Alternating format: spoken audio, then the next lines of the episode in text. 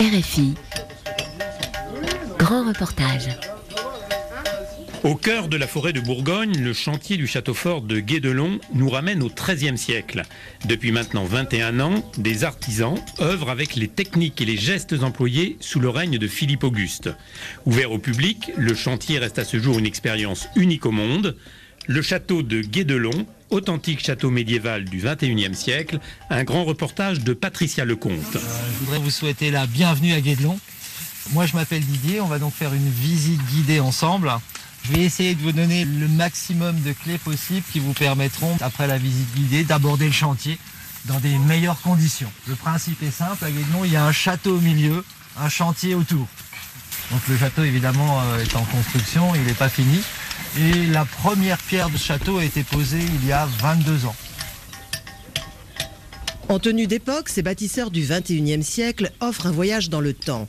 Soucieux de perpétuer les traditions d'autrefois, ils reproduisent à l'identique les techniques et les gestes ancestraux du Moyen Âge pour construire un château fort. Aline, mon métier c'est tailleur de pierre. Ça c'est un calcaire euh, marbrier que Tundra, mon collègue, est en train de terminer.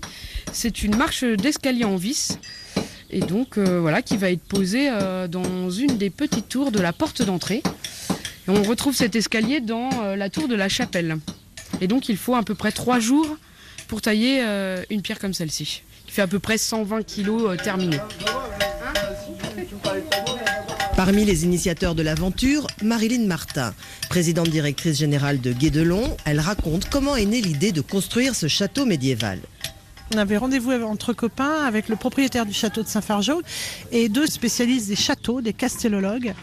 Ils nous rendaient une étude sur le Saint-Fargeau, le château d'Anne-Marie de Montpensier, la cousine de Louis XIV, et c'est un château de briques. Et quand on soulève intellectuellement ce château de briques, on a un château du XIIIe siècle. Et là, en cœur, on se dit surconstruisait le Saint-Fargeau englouti. On a trouvé un terrain, l'argent pour démarrer cette aventure, et euh, voilà, le dossier était bouclé en six mois et on ouvrait un an après au public. Florian Renucci est présent depuis le début. Ancien universitaire, il est le maître d'œuvre du chantier. C'est lui qui supervise et veille à ce que Guédelon soit construit au plus près de la réalité historique. Depuis la pose de la première pierre, 21 ans se sont écoulés. Aujourd'hui, le château possède ses quatre tours d'angle, dont une tour maîtresse, la tour de la chapelle et deux tours de défense qui encadrent la porte d'entrée.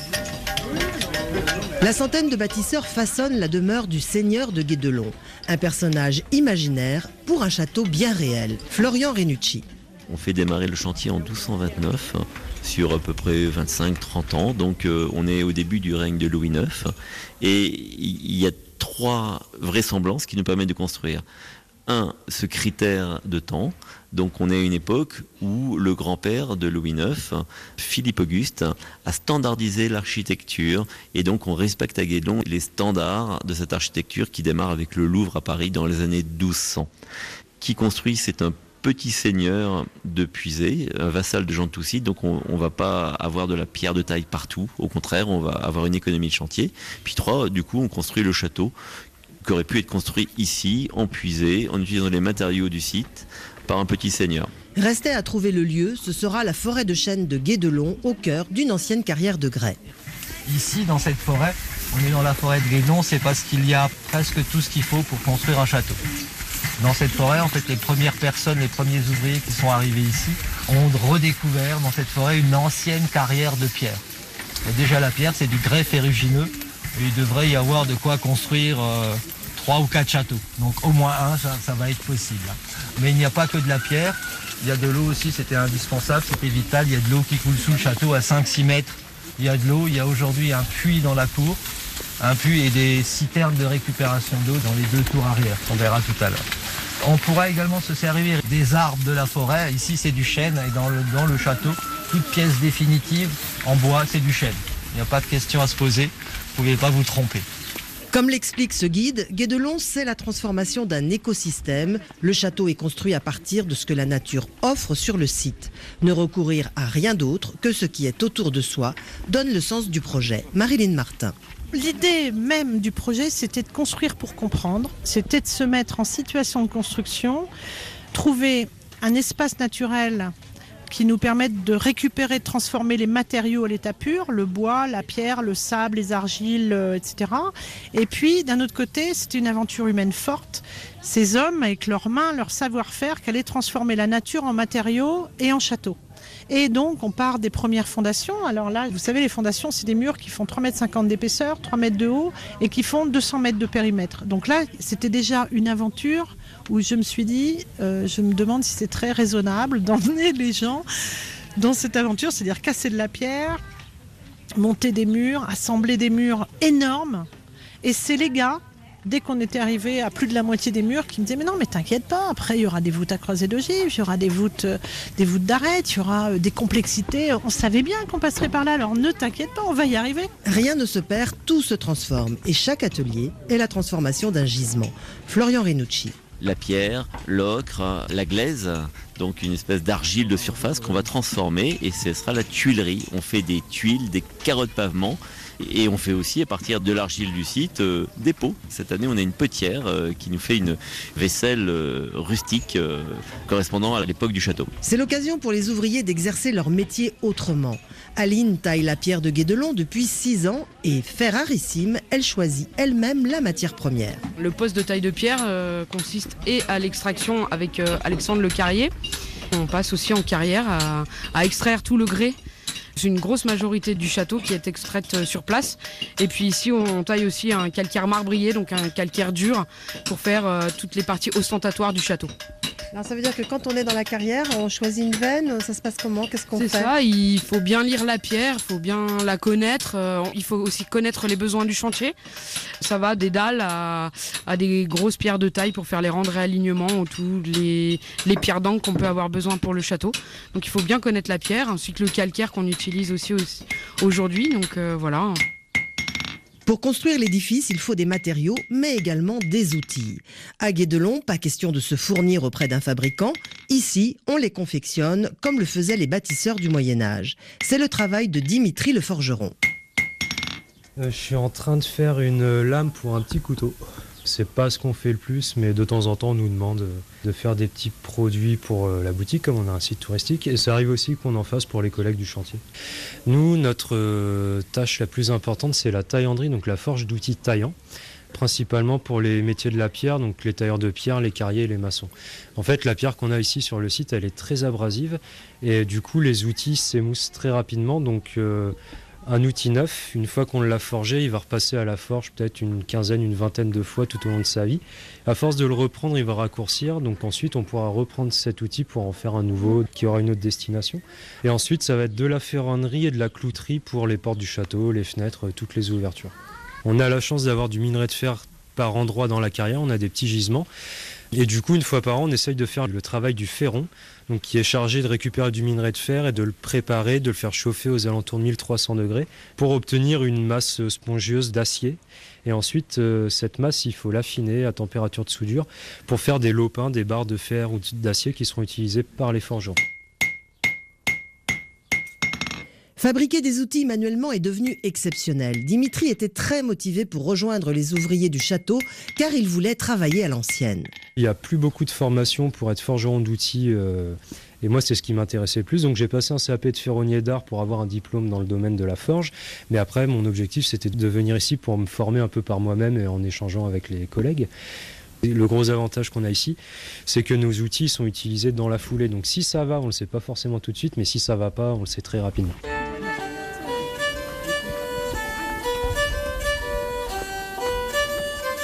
Sur le site, une douzaine de métiers sont présents.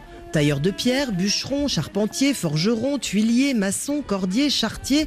Répartis en plusieurs ateliers dans le parc, autour du château en construction, ils fabriquent et bâtissent sous les yeux du public. Chaque atelier est l'occasion pour les visiteurs d'assister au travail des artisans, de leur poser des questions, mais aussi d'essayer de reproduire les gestes. Il y a du monde à l'atelier corderie, où l'on apprend les mesures du Moyen Âge.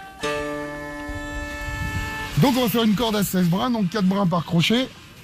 En premier, on va tourner pour serrer et tendre les brins que mademoiselle va faire. Donc tu tournes comme tout à l'heure, par là, vers la forêt. Et quand ce sera bien tendu, elle va ramener le chariot vers elle en fait. Jusqu'à une distance d'un empan. Un empan, c'est ça. Chez vous, ce serait 20 cm. Mais nous, comme on parle pas en centimètres, donc c'est un empan. Ah non, la paume, c'est ça, monsieur. Nous, nous, on va mesurer en pouces, en paume, en palme, en empan, en pied, en coudé et en toise. C'est ça les mesures du Moyen Âge. Voilà. Et l'empan correspond à quelque chose de précis pour le corps humain C'est entre le pouce et le petit doigt écarté, monsieur. On va utiliser une seule personne, on va utiliser le commanditaire des travaux. D'ailleurs, celui qui paye en fait. Curieux, les visiteurs veulent savoir d'où viennent les matériaux, comment ils sont transportés et par quels moyens les charges sont soulevées. Et comme on est au Moyen Âge, il n'y a pas de camion. Florian Renucci. Tous les transports de matériaux qu'on fait sur le site se font avec des chevaux de trait. hein. Et pour soulever les charges, pas de grue, mais un moyen archaïque. C'est la grue euh, de l'époque, elle est à deux tambours, c'est-à-dire qu'il y a deux personnes qui doivent marcher, chacun dans chaque roue, et ça entraîne effectivement une corde qui par des jeux de poulies permet de lever euh, les charges. Et comme l'ensemble des deux roues euh, du mât est sur un, pivot articulé, et, va pouvoir euh, poser les matériaux à l'endroit voulu. Alors attendez là, j'ai bien compris, il y a des ouvriers qui vont courir dans la roue comme les écureuils le font ou les souris Alors il ne court pas, c'est une marche euh, normale, mais il faut savoir que deux personnes euh, de corpulence moyenne lèvent à chaque levée à peu près 500 kg, qui est la charge utile. On peut aller jusqu'à 6, 7 ou 800 kg avec cet outil. C'est assez extraordinaire, il faut savoir que les cathédrales, euh, tout le patrimoine médiéval a pu être euh, érigé sur des hauteurs absolument énormes avec ce type d'engin et il en reste conservé dans euh, les charpentes de certaines cathédrales. Euh, je pense à Soissons, je, je pense aussi à, à Strasbourg.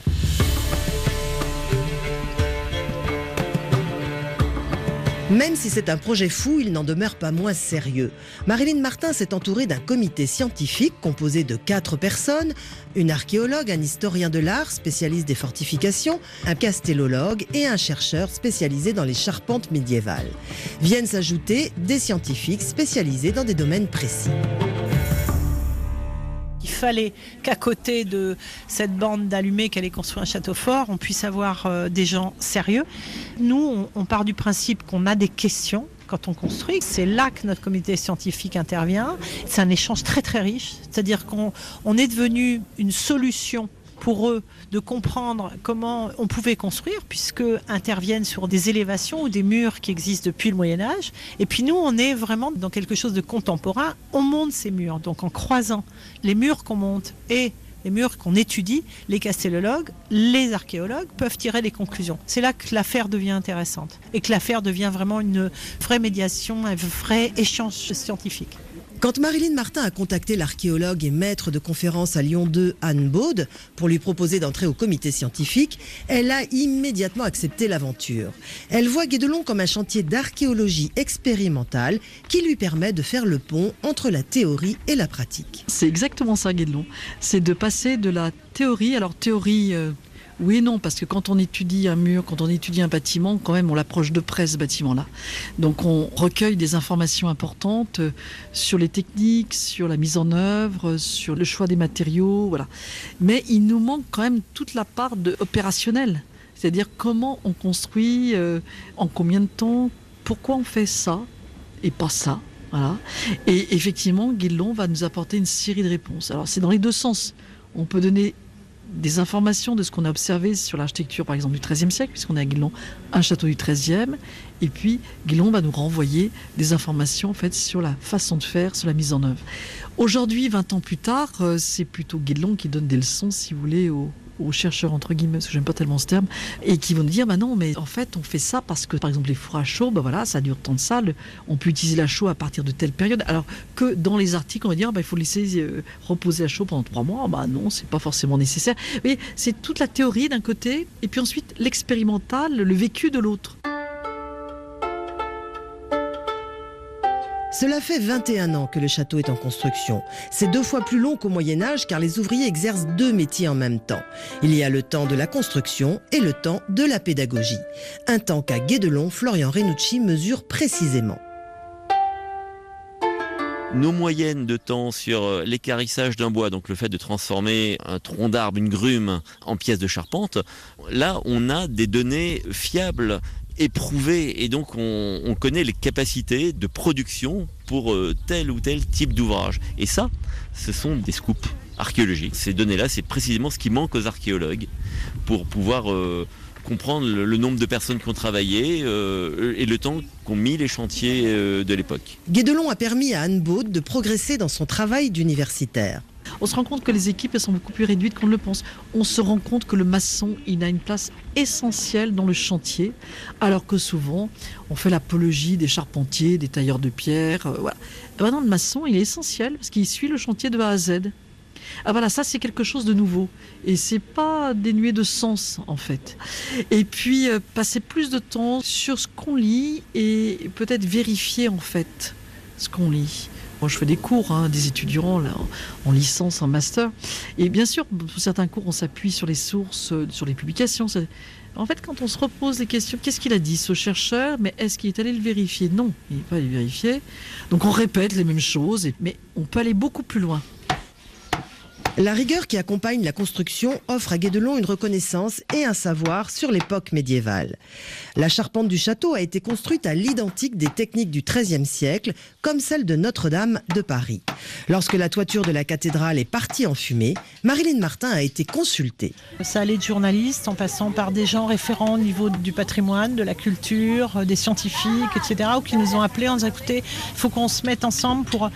Voilà, vous vous écarissez le bois comme au XIIIe siècle, vous travaillez le bois vert, c'est des petites sections alors que les gens pensent que c'est complètement pharaonique de refaire les charpentes de Notre-Dame. Expliquez-leur que c'est possible, expliquez-leur qu'on pourrait former des gens.